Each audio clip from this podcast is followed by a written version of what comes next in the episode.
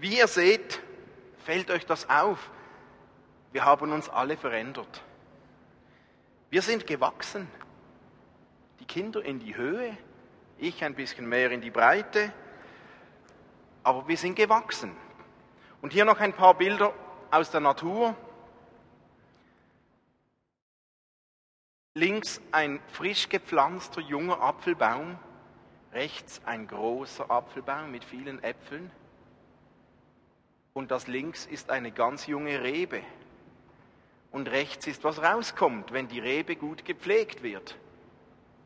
Da gibt es Trauben. Ich finde das super zu sehen. Zu Beginn sind diese Weinstöcke, Trauben, Bäume, Kinder und so ganz klein und die wachsen. Irgendwann wachsen die, diese Trauben, am Schluss sind sie schön groß, saftig, fruchtig. Es scheint mir ein Prinzip des Lebens zu sein, das Leben nicht einfach nur darauf angelegt ist, dass es existiert, sondern Leben ist darauf angelegt, dass es wächst. Ein Kennzeichen des Lebens ist Wachstum, Bewegung, Veränderung. Wer gesund ist, der wächst normalerweise, meistens auf jeden Fall. Wenn eine Pflanze, eine Frucht, ein Mensch nicht wächst, dann bezeichnen wir diese Situation oft und gerne als krank. Dann stimmt etwas nicht. Und das Prinzip dieses Wachstums, das Leben Wachstum produziert, ist zudem nicht nur äußerlich anwendbar, sondern auch innerlich. Es kann auf, auch auf Menschen, auf ganze Gruppen bezogen werden. Und sogar auf unseren Glauben. Weil Wachstum zu gesundem Leben dazugehört, ist auch unser Glaube nicht wie ein Zugticket, das man kauft und im Sack hat und egal was passiert, ich hab's jetzt, sondern auch unser Glaube ist darauf angelegt zu wachsen. Unser Glaube soll sich verändern, unser Glaube soll sich entwickeln. Wir sollen lernen. Paulus schreibt, um eine dieser Aussagen zu zitieren, in Epheser 4:13, dann werden sie im Glauben immer mehr eins werden und Jesus Christus, den Sohn Gottes, immer besser kennenlernen. Wir sollen zu mündigen Christen heranreifen, zu einer Gemeinde, in der Christus mit der Fülle seiner Gaben wirken kann.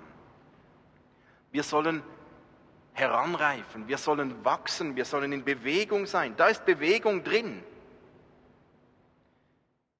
Wir sollen nicht stehen bleiben in unserem Glauben, sondern dem Wesen Christus immer ähnlicher werden. Und das gilt auch für die ganze Gemeinde. Unser Ziel ist nicht einfach nur Gemeinde zu sein, nur zu glauben, sondern zu wachsen, Bewegung darin zu haben. Und wenn ich die Bibel lese, dann lese ich nicht nur über qualitatives Wachstum, sondern auch über quantitatives Wachstum. Gemeinden, die gesund sind, die sind auch quantitativ, äußerlich gewachsen. Wir sehen das in der Apostelgeschichte im zweiten Kapitel, da lesen wir, und jeden Tag fügte der Herr neue Menschen hinzu, die gerettet wurden. Einmal 2000, einmal waren es 3000, einmal waren es 5000. Und in Apostelgeschichte 6 lesen wir, Gottes Botschaft breitete sich immer weiter aus und die Zahl der Gläubigen in Jerusalem nahm immer weiter zu. Es scheint dazu zu gehören, zu einer gesunden Gemeinde, zu einem gesunden Leben, dass etwas wächst.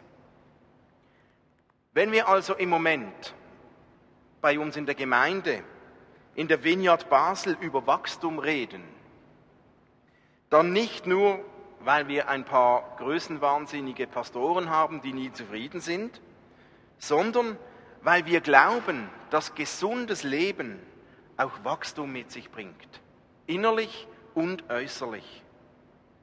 Und wir wollen gesund sein. Wir wollen daran arbeiten, dass wir gesund sind und dass sich unsere Gemeinde entwickelt und wächst und verändert. Darum ist auch unser Jahresmotto oder was wir seit zwei Jahren schon immer auch hier vorne aufgehängt haben, wir wollen wachsen in unserem Wissen, in unseren Wesen, in unseren Werken. Nun ist es aber so, dass wir etwas zu Wachstum beitragen können. und auch sollen. Christian hat letzte Woche über diese Dynamik hier gesprochen. Er hat 1. Korinther 3, 6 zitiert, wo Paulus schreibt, ich habe gepflanzt, Apollos hat begossen, Gott aber schenkte das Wachstum. Wenn irgendetwas wächst, dann immer nur, weil Gott schlussendlich Wachstum schenkt. Gott schenkt das Wachstum. Aber immer zusammen mit jemandem, der pflanzt und gießt. Nehmen wir das doch als Grundlage. Wir können zwar Gärtner spielen, aber schließlich wird das alleine nicht zu Wachstum führen. Dass etwas wirklich wächst, hängt an Gottes Segen. Und handkerum kann Gott nur schwerlich Wachstum schenken, wenn niemand pflanzt. Ich möchte heute da einen Schritt weitergehen. Christian hat uns gesagt, dass unsere eine Gärtneraufgabe darin besteht, Menschen einzuladen in die Gemeinde, säen, das Pflanzen. Und ich möchte mit uns heute eine weitere Gärtneraufgabe anschauen, das Begießen, nenne ich es mal. Und wenn ich das übersetze, dann reden wir heute von Evangelisieren. Oh Schreck werden jetzt einige denken und bleich werden innerlich und ihre inneren Ohren schließen und denken, oh nein, jetzt kommt das wieder. Ich möchte zuerst festhalten, dass nicht alle von uns einfach so locker evangelisieren können. Und ich habe gemerkt, dass viele Christen so ganz einseitige, teilweise ungesunde Vorstellungen von Evangelisieren haben. Wenn wir das Wort evangelisieren hören, dann löst das ja ganz schnell Ängste aus. Abneigung, ein schlechtes Gewissen, uns kommen sofort Kreuzzüge in den Sinn, Glaubenskriege, die Zeugen Jehovas, andere fühlen sich unter Druck und schlecht und da passiert gerade Ablehnung. Und das Wort evangelisieren und missionieren hat ja tatsächlich in der Vergangenheit viel Not und Ablehnung Gott gegenüber mit sich gebracht. Aber ich möchte heute eine Bresche schlagen für ein neues Gefühl. Ich behaupte nämlich mal, evangelisieren kann eine Riesensache werden. Da liegt eine Freude drin, da liegt eine Kraft drin, ein Moment des Glücks. Und im Evangelisieren ist das Potenzial, dass wir ein Stück des Himmels erleben in unseren Herzen. Aber beginnen wir vorne. Ich behaupte, Evangelisieren ist gar nicht so gefährlich.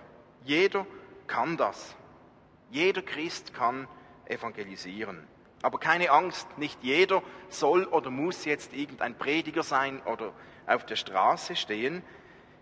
Die meisten Leute haben das Gefühl, wenn man über Evangelisieren spricht, ich muss mit jemandem theologische Gespräche führen, bis er sich geschlagen gibt. Das ist natürlich völliger Quatsch. Ich sage, es gibt unterschiedliche Stile, wie man evangelisieren kann. Und das schauen wir uns heute an. Bevor wir da einsteigen, evangelisieren, was bedeutet das überhaupt? Das kommt ja vom Wort Evangelium. Und Evangelium aus dem Griechischen bedeutet die gute Botschaft. Da geht es um eine gute Botschaft, um eine gute Nachricht. Evangelium bezeichnet die gute Botschaft von Gottes Liebe, von Gottes Reich, von Gottes Macht, von Gottes Absicht. Und man kann so weit gehen, dass das ganze Neue Testament, das ganze Leben von Jesus wird als Verkündigung des Evangeliums dargestellt. Was Jesus gemacht hat, als Jesus gelebt hat, war nichts anderes als das Leben, das Verkündigen einer guten Botschaft von Gott. Und als Nachfolger Jesu, als Kinder Gottes, als Gläubige, als Menschen, die gesund wachsen wollen, die Jesus ähnlicher werden wollen, gehört es zu unserem Leben dazu, dass wir genauso wie Jesus es getan hat, anderen Menschen helfen, diese gute Botschaft zu entdecken. Anderen Menschen helfen, diese gute Botschaft von Gottes Liebe wahrzunehmen das ist Gottes Wunsch. Das heißt aber nicht, dass wir alle totschlagen oder jedem etwas überstülpen oder alle unter Druck setzen, sondern dass wir Menschen helfen, diese gute Botschaft von Gottes Liebe zu erkennen. Und ich glaube, es gibt ganz unterschiedliche Formen und Ausdrucksweisen, wie man Gottes Botschaft verkünden kann. Es gibt verschiedene Stile und Arten und keine dieser Stile ist besser als die andere, als der andere. Es gibt einfach unterschiedliche Formen, unterschiedliche Wege, so wie es unterschiedliche Menschen gibt. Und somit gibt es auch unterschiedliche Kommunikationsstile. Die Frage, die du dir heute Abend stellen solltest, ist, welches wird dein Stil sein, der dir leicht fällt, von Gott zu erzählen?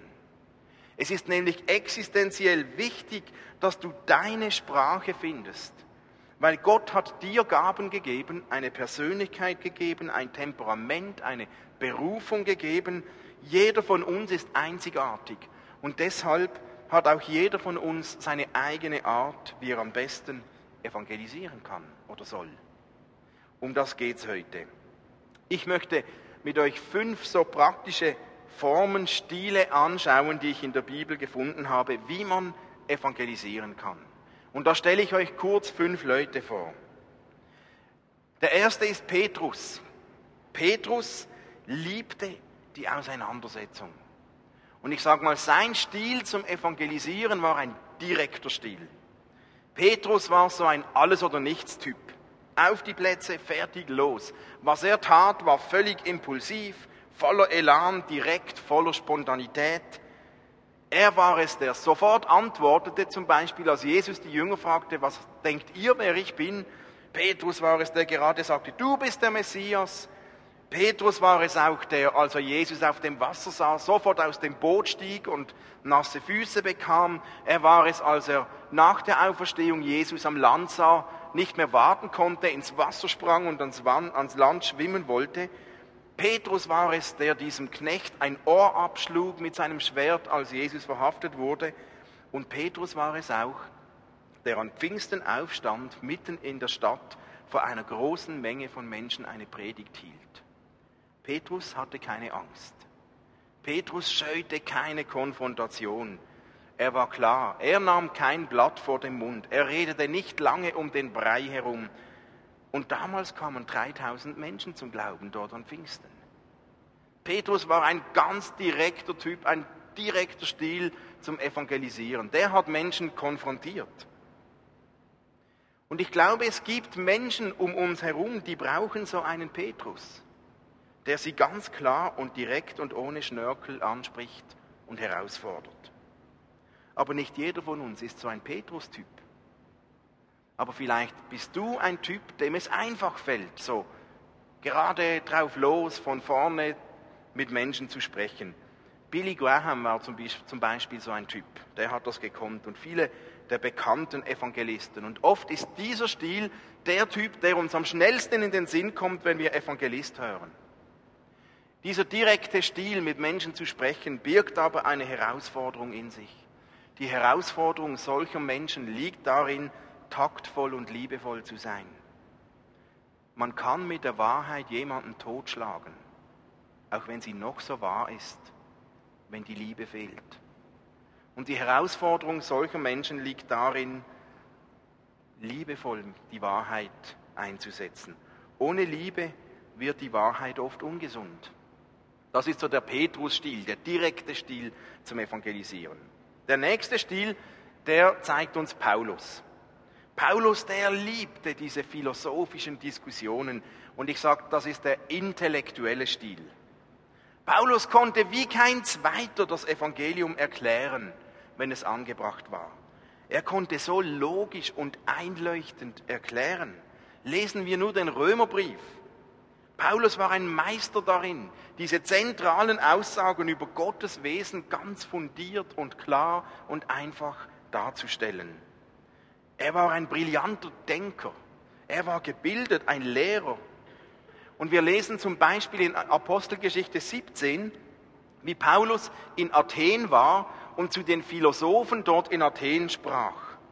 Er fing an bei ihrem Denkmal, das er da sah, und schlussendlich spannte er den Bogen und machte eine Kurve und endete beim auferstandenen wahren Gott. Und Gott brauchte diesen Paulus.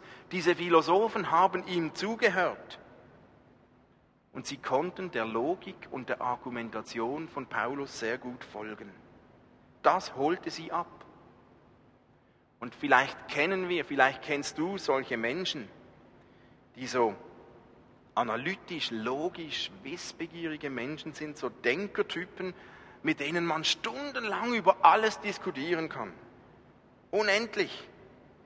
Das sind oft so Menschen, die müssen alles auseinandernehmen, hinterfragen, durchleuchten, diskutieren. Da kann man über jedes Ding stundenlang diskutieren. C.S. Lewis war so ein Meister dieses Fachs. Er war so der logische Denker. Wenn so ein, ein, ein Paulus-Typ kommt mit diesem Stil zum Evangelisieren, wenn der auf jemanden trifft, der eigentlich eine Herausforderung braucht, die würden dem nie zuhören. Aber es gibt Menschen, die verstehen das Evangelium auf dieser Schiene, wenn man logisch denken kann. Auch dieser Stil hat eine Herausforderung, die da drin liegt. Die Herausforderung dieses Stils liegt darin, nicht zu streiten. Nicht zu streiten. Fragen beantworten darf dann nicht verwechselt werden mit dem Evangelium weitersagen. Und die Herausforderung liegt darin, dass in einer Diskussion nicht Sieger und Verlierer produziert werden. Dass nicht Niederlage jemand am Schluss verliert und eine Niederlage einsteckt und sich geschlagen gibt. Aber es ist ein Stil zum Evangelisieren. Gewisse Menschen sind so, die haben ihre Stärke darin und Gott wird diese Menschen genau darin segnen, indem sie diese Stärken ausleben, indem sie diskutieren und die Dinge auseinandernehmen ein zweiter Stil. Der dritte Stil, wir lesen das in Johannes 9, da lesen wir von einem Blinden, der nicht schweigen konnte. Der hatte einen zeugnishafter Evangelisationsstil. Wir lesen in Johannes 9, wie Jesus einen Blinden heilte. Ihr kennt die Geschichte, als er aus, aus Lehm und Speichel einen Brei machte und der Blinde wurde geheilt. Und wir lesen dann, wie dieser Blinde von den Pharisäern befragt wurde und auseinandergenommen wurde. Die wollten alles wissen. Was hat Jesus gemacht? Wann hat es gemacht? Wie? Warum? Und so. Die wollten ihn fragen. Und interessant ist, dass dieser Blinde sich eigentlich total weigerte, sich auf theologische Diskussionen einzulassen. Was Paulus jetzt total geliebt hätte. Oder auch Petrus. Dieser Blinde wollte keine Konfrontation, wie sie Petrus gesucht hätte. Der sagte schlicht, Johannes 9,25, nur das eine weiß ich, dass ich blind war und jetzt sehen kann. Dagegen gab es keine Argumente. Der Blinde verstand sich nicht als Gottes Anwalt, nicht als Gottes Verteidiger oder Richter oder Ankläger, sondern einfach als Zeuge. Und als Zeuge hatte er einfach den Job, das zu sagen, was er erlebt hatte. Nicht mehr und nicht weniger. Johannes, der hat in seinem Brief Johannes 1.1 im ersten Johannesbrief geschrieben, was er nun erzählt. Er schreibt, das, was von Anfang an war. Wir haben es gehört, mit unseren eigenen Augen gesehen. Wir haben es betrachtet und mit unseren Händen betastet, das Wort des Lebens. Das ist das Verständnis dieses Blinden. Ein zeugnishafter Evangelisationsstil. Der erzählt, was er selbst erlebt hat. Diskussionen kenne ich nicht, aber eines weiß ich, ich war blind, jetzt sehe ich. Und es ist einsam eines der wirksamsten Zeugnisse, wenn Menschen einfach erzählen, was Gott in ihrem Leben getan hat. Die diskutieren nicht, die streiten nicht, die argumentieren nicht, sie erzählen einfach. Und es gibt viele Menschen um uns herum, die wollen nicht die Argumente hören, die sie am meisten überzeugen, sondern die wollen sehen, welche Spuren Gott in unserem Leben hinterlässt. Ganz praktisch. Und ich behaupte, auch du, jeder von euch, ist eine solche Person mit einem zeugnishaften Lebensstil. Weil ich glaube, dass Gott bei jedem von euch in deinem Leben in irgendeiner Form Spuren hinterlassen hat. Wenn du weißt, welche Spuren Gott in deinem Leben hinterlassen hast, dann hast du etwas zum Erzählen. Die Herausforderung, die in diesem Stil liegt, die besteht darin, dass man auch zuhören kann und nicht nur von sich selbst redet. Ein vierter Stil.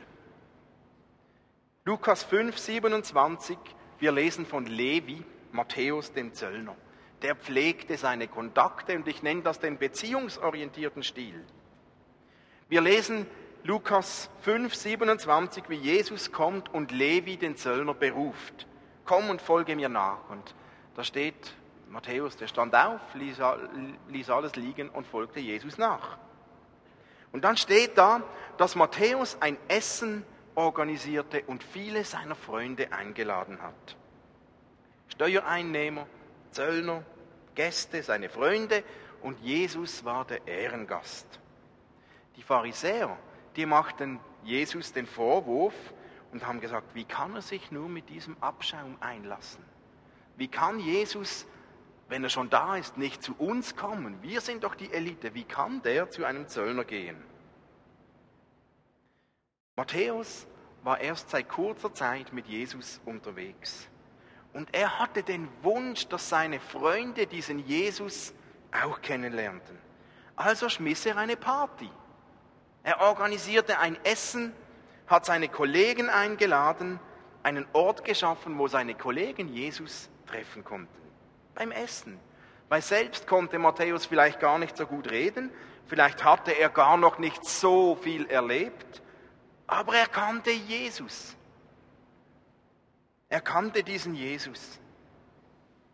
Und er wusste, wo dieser war. Also lud er seine Freunde ein, einfach um eine Möglichkeit zu haben, mit Jesus zusammen zu sein. Er machte eigentlich nichts anderes, als was er immer schon tat. Er pflegte seine Freundschaften. Und das heißt, er teilte ein Stück Leben mit anderen. Das Reden, das überließ er Jesus. Und es ist eine Möglichkeit, die Christian auch letzte Woche schon angesprochen hat. Warum nicht jemanden einladen an einen Ort, wo er direkt Jesus begegnen kann? in die Gemeinde, zu einem Candlelight Dinner, zur Gospel Night, zu einer Welcome Party, zum Heilandsack, zu einem Gottesdienst. Es gibt ja tausend Möglichkeiten. An Orte, wo Menschen Jesus begegnen können. Orte, wo man Jesus in einem natürlichen Rahmen kennenlernen kann. Diese Samariterin am Brunnen, die war auch eine Person, die diesen beziehungsorientierten Stil lebte. Wir lesen das in Johannes 4, Vers 42. Als Jesus sie angesprochen hatte, ging sie ins Dorf und holte das ganze Dorf. Und dann lesen wir, wie die Leute vom Dorf sagen, nun glauben wir, weil wir ihn selbst gehört haben und nicht nur aufgrund deiner Worte. Die hat Jesus getroffen und hat nicht gesagt, hey kommt, ich erzähle euch, hey kommt mit und schaut selbst. Das ist ein beziehungsorientierter Stil zu evangelisieren. Wo gibt es solche Orte, solche Momente, wo Menschen Jesus begegnen können? Die Herausforderung in diesem Stil liegt darin, dass man Freundschaften nicht missbraucht als Bekehrungsobjekte. Das wäre absolut falsch. Wenn du aber von Jesus begeistert bist, dann ist es doch normal, dass man seine Freude auch mit Freunden teilt und davon erzählt. Der beziehungsorientierte Stil. Und dann schauen wir uns noch eine Frau an, die Tabitha. Tabitha, die praktizierte den dienenden Stil. In Apostelgeschichte 9, 36 lesen wir eine kurze Passage von dieser Frau, Tabitha, da steht, sie war eine Frau, die viel Gutes tat und den Armen half, wo sie konnte. Tabitha war nicht die große Rednerin. Sie überzeugte nicht durch Argumentationen, durchs Debattieren, durch unglaubliche Erlebnisse. Sie überzeugte Menschen durch ihr Leben. Sie diente den Menschen. Sie tat Gutes, sie half den Armen, sie nähte Röcke und Mäntel für Bedürftige in der Stadt. Ihre Art des Dienens war so stark, dass man hinter ihrer Hilfsbereitschaft buchstäblich Gottes Liebe erahnte, erkannte, spürte. Und ihre praktische dienende Art hatte Auswirkungen. Auf einer Seite lesen wir, dass Tabitha gestorben ist und Petrus kam und hat sie übernatürlich zum Leben erweckt. Petrus hat diese gestorbene Tabitha wieder zum Leben erweckt. Auch ein Ausdruck der Wertschätzung. Tabitha war eine Person, deren Taten ihre Worte waren. Franz von Assisi hat einmal gesagt, predige immer und überall das Evangelium, aber gebrauche nur, wenn es unbedingt nötig ist, Worte dazu. Viele Leute begannen diesen Jesus zu suchen, weil sie Tabitha kannten und ihr Leben sie überzeugte. Sie war authentisch. Und ich denke, dass für viele Menschen auch um uns herum dieser dienende Stil einer der überzeugendsten ist. Die besten Worte sind kraftlos, wenn unser Leben nicht auch unseren Worten entspricht. Tabitha steht für Menschen, die ständig offene Augen haben, um zu erkennen, wo sie Menschen etwas Gutes tun können. Sie war eigentlich die Vertreterin für unseren Slogan, kleine Dinge in Liebe getan verändern die Welt.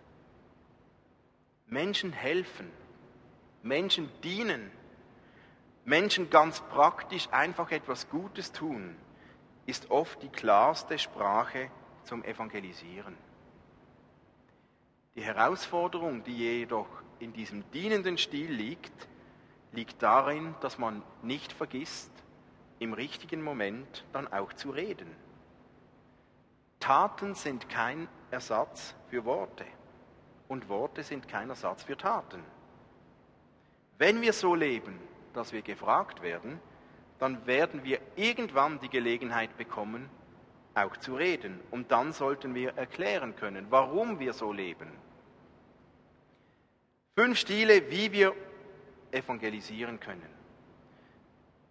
Sicher gibt es noch weitere Prägungen und Formen, aber ich denke mal, dass viele von euch sich in einem dieser Stile wiederfindet. Das Entscheidende heute Abend an diesem ganzen Stilen ist, finde deinen Stil, der zu dir passt. Und wenn du deinen Stil gefunden hast, dann lebe ihn aus. Lebe ihn aus und pflege deinen Stil. Just do it. Es nützt absolut nichts, wenn du weißt, welcher dieser Stile deiner ist und du aber nichts daraus machst. Das ist deine Verantwortung, deinem Stil entsprechend zu leben. Lebe den Stil, der zu dir passt, der dir am einfachsten fällt. Nun fehlen noch drei abschließende Gedanken, so quasi Eckpfeiler, die nötig sind, egal bei welchem der fünf Stile. Diese Eckpfeiler heißen einmal, ich sage es, eine hohe Echtheit. Die Basis für all diese Stile ist genau dieselbe. Wir können nur glaubhaft das weitergeben, was wir tatsächlich selbst erleben. Wenn unser Glaube, wenn unsere Beziehung zu Gott nur Lippenbekenntnisse sind oder nur Kopfwissen theoretisches, aber nicht selbst erlebte Realität, dann werden wir keine Kraft haben, um Menschen diese gute Botschaft nahezubringen, egal in welchem Stil. Wer nichts erlebt, hat auch nichts zu erzählen. Der zweite Eckpfeiler ist die unmittelbare Nähe zu Menschen. Einen authentischen Glauben zu leben macht nur dann Sinn, wenn das auch jemand mitbekommt, wenn das auch jemand sieht. Das geht nur, wenn man ein normales, gesundes Leben in der Gesellschaft pflegt. Ich treffe immer wieder Christen, die bewegen sich derart in einem frommen Rahmen, dass ihre ganze Zeit nur ausgefüllt ist mit Gemeinde. Wer aber keine Freunde hat, die Gott auch nicht kennen, wer keine Kontakte pflegt zu Menschen, die vielleicht keine Kirchgänger sind, der lebt irgendwie in einem frommen Ghetto. Und ich bin ein harter Gegner dieses frommen Ghettos. Wenn diese unmittelbare, natürliche Nähe zu Menschen um uns herum fehlt, dann läuft etwas schief in unserem Leben. Am meisten Spuren hinterlässt, egal welcher dieser Stile, wenn er authentisch ist, bei Menschen, die uns kennen und die uns nahestehen. Und der dritte Pfeiler, der heißt klare Kommunikation. Wir sollten so leben, dass unser Leben eine Predigt ist und wir gefragt werden. Wenn wir dann aber gefragt werden, dann ist es wichtig, dass wir auch etwas sagen können und erklären können, dass wir unseren Glauben erklären können, dass wir Auskunft geben können, dass wir mit Fragen auf eine gute Art umgehen können. Und um eine Sicherheit darin zu bekommen, wie wir reden können, braucht es Arbeit. Das braucht Zeit, Investition, Kraft. Man muss dazu die Bibel lesen, man muss dazu Bücher lesen, man muss sich mit Predigten und Vorträgen auseinandersetzen. Achtung, das heißt nicht einfach blindlings alles glauben, was da erzählt wird, sondern sich damit auseinandersetzen. Und vielleicht sollte man eine geeignete Schulung absolvieren. Und es gibt da so einen Kurs, wo man genau das lehren kann. Man kann eine klare Kommunikation auf eine gute Art lernen. Es gibt solche Schulungen, wo es um Glaubensgrundlagen geht, um etwas Theologie, um etwas Apologetik, um Rhetorik, um Kommunikation. Ich finde das äußerst wichtig, weil ich treffe so viele Menschen hier in der Stadt, die finden nicht komisch oder schräg, was wir erzählen über den Glauben. Die finden uns schräg, wie wir es erzählen. Und das kann man lernen. Einer dieser Kurse, die das anbietet, heißt EE. Zweimal im Jahr gibt es hier in Basel einen EE-Kurs. Didier und ich führen den jeweils, jeweils durch und ich kenne keine bessere Möglichkeit, das in einem solchen Kurs zu lernen. Wenn das für dich ein Thema ist, wenn du merkst, hey, da müsste ich etwas zulegen an Sicherheit, dann empfehle ich euch sehr, einen solchen EE-Kurs zu besuchen. Und ich garantiere euch, ihr werdet das Problem nachher nicht mehr haben. Das Entscheidende heute Abend liegt aber darin, dass du herausfindest, welcher ist dein Stil, der zu dir passt. Und dir die Frage stellst, lebst du diesen Stil tatsächlich? Hast du überhaupt etwas zu erzählen? Hast du Menschen um dich herum, die überhaupt etwas mitbekommen von deinem Stil? Kannst du klar kommunizieren?